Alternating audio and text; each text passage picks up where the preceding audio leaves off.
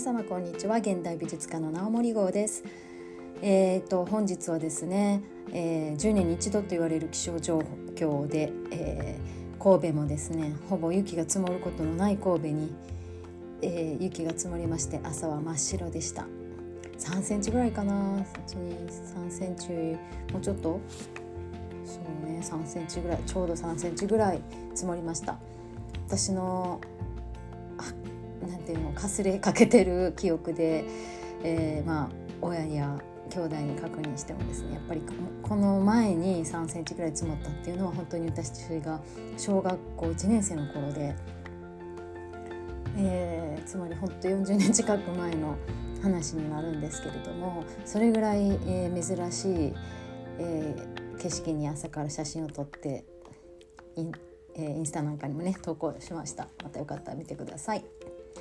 で本日はですね、えっと、子ども教室でなるほどなんかすごいなっていう感覚があったのでそのお話を今日はしてみたいと思います。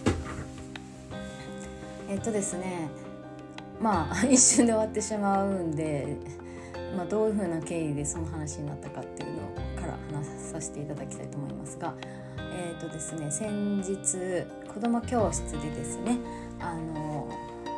オーストラリアに住んでるお友達が参加してきましてですねっていうのが幼稚園の頃はね日本に住んでいて、えー、とその頃教室来てくれてたんですけれどもオーストラリアに引っ越してオーストラリアで生活をしていて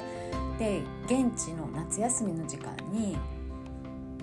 夏休みの期間に、えーと、日本に来て日本の学校の授業を受けるというなかなかフルタイムな、えー、スケジュールなんですけれどもなんかすごく合理的でとってもいい体験両方の国の学校行けるってすごいなって いいいい教育だなって思うんですけれども。でそのねお友達が来てえすごくおとなしくてね全然喋らないんですよね。であれ日本語分かってんのかなって英語で喋ったりしても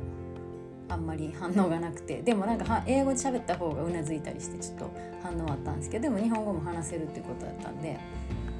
どっちで話したらいいって言って私の英語そんなうまくないからあれなんだけどみたいな話をしていたらなんとね幼稚園のね年長さんなんですよがね先生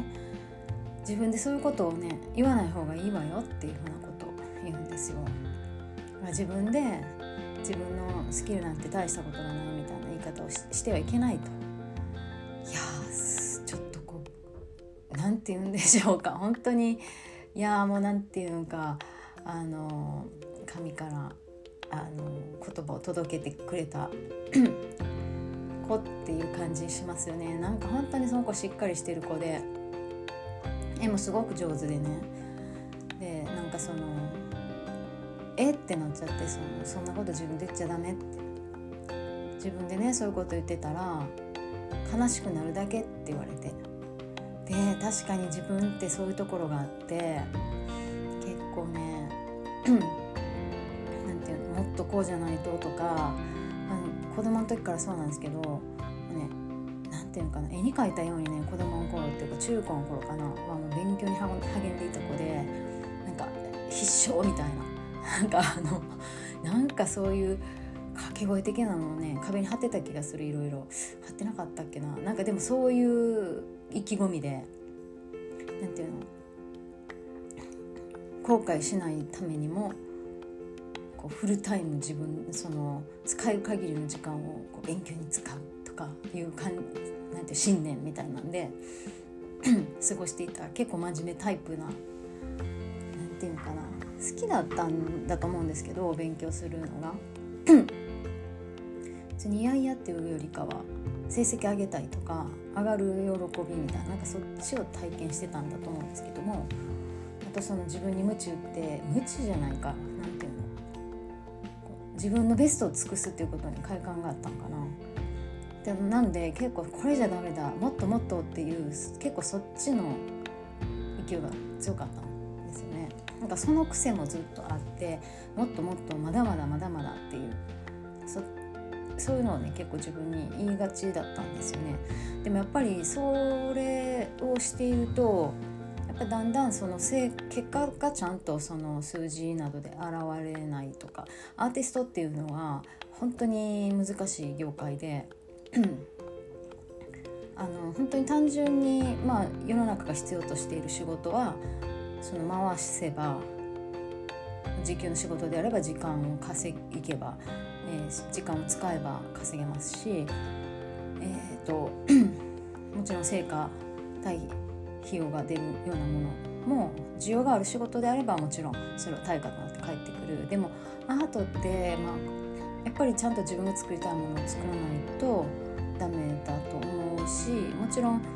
一般受けする絵っていうものも存在していてそれを売れるために描くっていう作家さんはもちろんいますけれども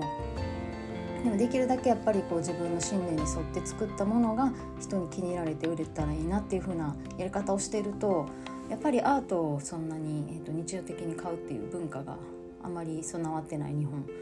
はなかなか厳しいんですよね。でそういうふうにやっぱりその費用対、えーと、費用対効果じゃないごめんなさい。えーと やっぱ結果がちゃんとこうきちっと数値として現れないとやっぱりこう自信というかやる気とかがそがれてしまったりもするんですよね。すごく自信がないような状況が結構続いていることもね実際あったりしてでもなんかその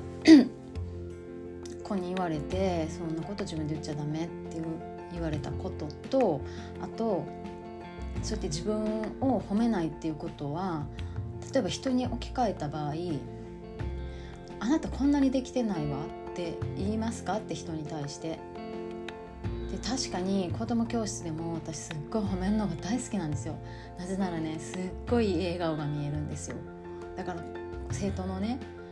うまくできてるっていうかそのいい場所を見つけてそこをもうねびっくりするぐらい褒めてあげるんですよ。したらね嬉しそうにねちょっとにやけて恥ずかしくてでも嬉しいとかねそういういろんな複雑なね表情をにじみ出すんですよ顔から。もうあれがたまらなくてね私の好物でね。でもそうやったら本人もすごくやる気になってもっとやりたいってなるんですよ。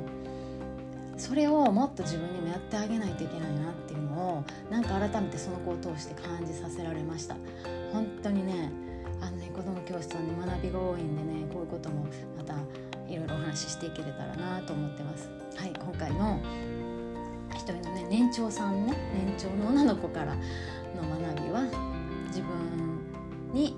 厳しい言葉をかけかけたら悲しくなるだけなのででここから私がちょっと思いついたのが自分のことを最大に褒めてあげよう。そして喜ばしてあげよう。そしてやる気を高めてあげよう。それが、えー、自分に対するメッセージです。これがあの皆様にもね届けばいいなと思って配信しました。それでは、えーと、本日は、えーと、結構雪がね積もってツルツルの場所が多いと思いますんでどうぞ気をつけて無駄にね出かける必要がなければお家でできるお仕事もいっぱいあると思いますんでね皆さん、えー、あおお勤めじゃない場合はですけどはい。ぜひ気をつけて、えー、一日お過ごしください Thank you, thank you for listening. See you next time. Bye for now.